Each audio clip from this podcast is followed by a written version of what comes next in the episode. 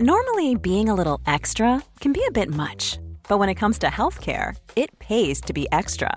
And United Healthcare makes it easy with Health Protector Guard fixed indemnity insurance plans. Underwritten by Golden Rule Insurance Company, they supplement your primary plan, helping you manage out of pocket costs without the usual requirements and restrictions like deductibles and enrollment periods. So when it comes to covering your medical bills, you can feel good about being a little extra. Visit uh1.com to find the Health Protector Guard plan for you. Divagando en la mente de un espacio donde semana a semana llevaremos a la silla de los psicoanalistas las mentes más tormentosas para ser analizadas por los expertos. Con Rocío Arocha, Ruth Axelrod y José Estrada.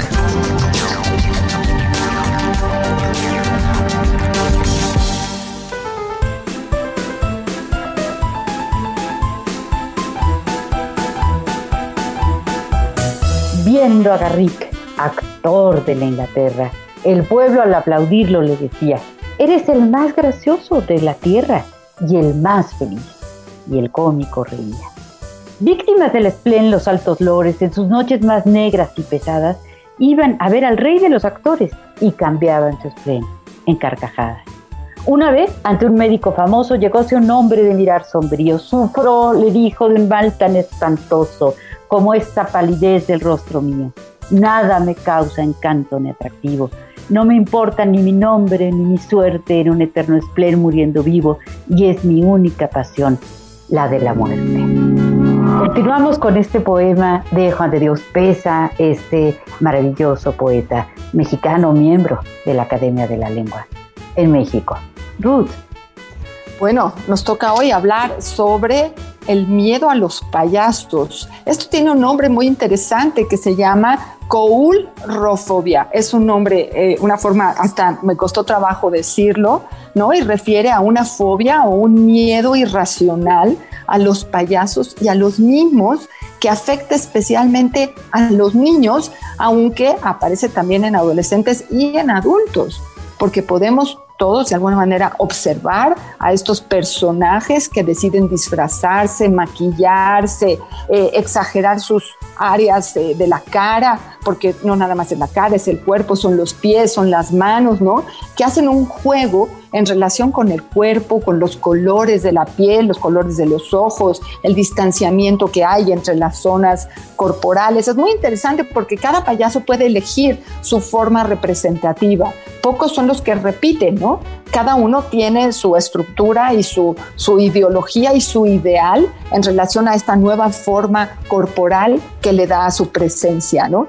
Los payasos, ¿qué, ¿qué, nos dicen los payasos cuando somos chiquitos? ¿Cómo vamos a poder descubrir o traducir el enigma de una cara pintada que no sabemos a dónde va? Un pelo que puede ser rojo, amarillo, verde o de colores, ¿no? O sea, para los niños habrá quien puedan lograr eh, traducir esto a una situación cómica o divertida, pero también podemos pasar a la parte terrorífica de un, de un personaje que está disfrazándose muy alejadamente de los rasgos naturalmente humanos. O sea, se requiere una traducción especial para poder encontrar la idea que el personaje quiere ofrecerle al público, ya sea cómica, ya sea terrorífica, ya sea como distractor, ya sea ominosa. Tienen muchísimas alternativas en la, em, digamos, comunicación no verbal que ofrece el personaje.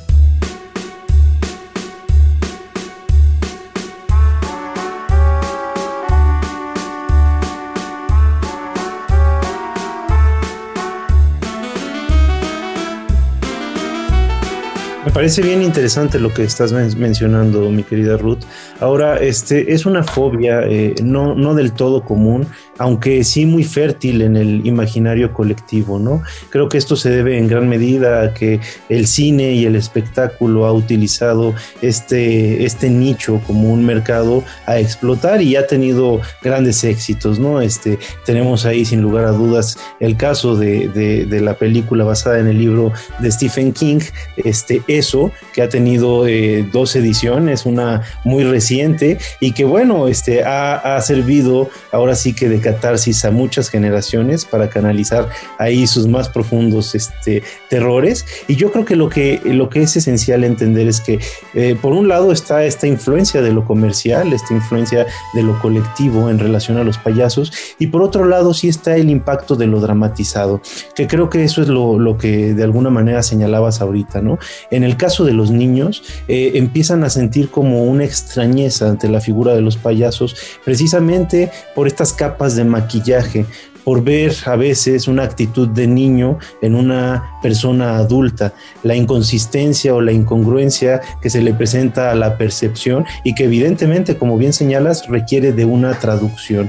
Entonces les genera un miedo por la desconfianza que de alguna manera les despierta y sin lugar a dudas por todos los elementos inconscientes que se pueden asociar a la figura del payaso. De alguna forma lo siniestro, lo seductor, destructivo, eh, lo, lo criminal, lo que tiene que ver con nuestros más profundos temores inconscientes. Mi querida Rocío, ¿tú qué piensas? Sigo con el poema. Me deja, agrega el médico perplejo, vuestro mal y no debe acobardaros tomado hoy por receta este consejo. Solo viendo a Garrick podréis curaros. ¿A Garrick? Sí, a Garrick. La más remisa y austera sociedad le busca ansiosa. Todo aquel que lo ve muere de risa. Tiene una gracia artística asombrosa. ¿Y a mí me hará reír? Así os lo juro. Él sí, nada más. Él. Más, ¿qué os inquieta? Ah, dijo el enfermo, no me curo. Yo soy Garrick. Cambiado de la receta.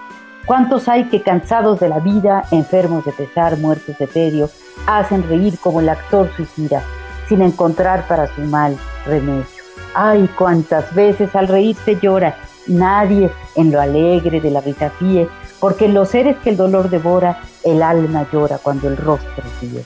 Si se muere la fe, si huye la calma, si solo abrojos nuestra planta pisa, lanza a la faz la tempestad del alma, un relámpago triste la sonrisa. El carnaval del mundo engaña tanto que las vidas son breves mascaradas. Aquí aprendemos a reír con llanto y también a llorar con carcajadas.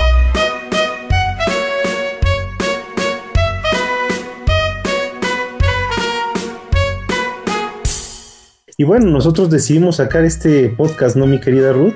Precisamente en honor a los payasos que estamos muy cerca de festejar este día tan importante para muchos de los mexicanos a los que sí tuvimos la presencia de un payaso que nos gustara y no salíamos corriendo en las fiestas cuando llegaban. Mi querida Ruth. Bueno, quiero también, igual que tú, felicitar a todos los payasos de México y del mundo, porque creo que es un ejercicio complicado en donde tienen que tener esta cara al público y como bien decía Rocío, llora el alma, pero el rostro ríe. Y ellos están presentes con esta alternativa de ser ellos y no ser ellos y transitar a través de su cuerpo y de lo que nosotros vemos de ellos, ¿no? Me parece excepcional que tengan un día para festejar y que disfruten mucho y que nunca nos falten los payasos.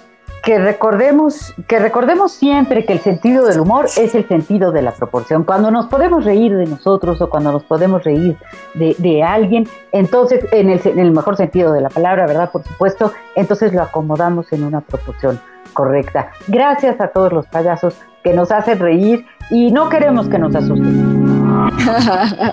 Hasta luego, un espacio más de divagando en la mente de cómo estar contentos con nuestros payasos. Felicidades a todos. Te esperamos cada semana en un episodio más de Divagando en la mente de, a través de todas las plataformas de streaming por el Heraldo de México.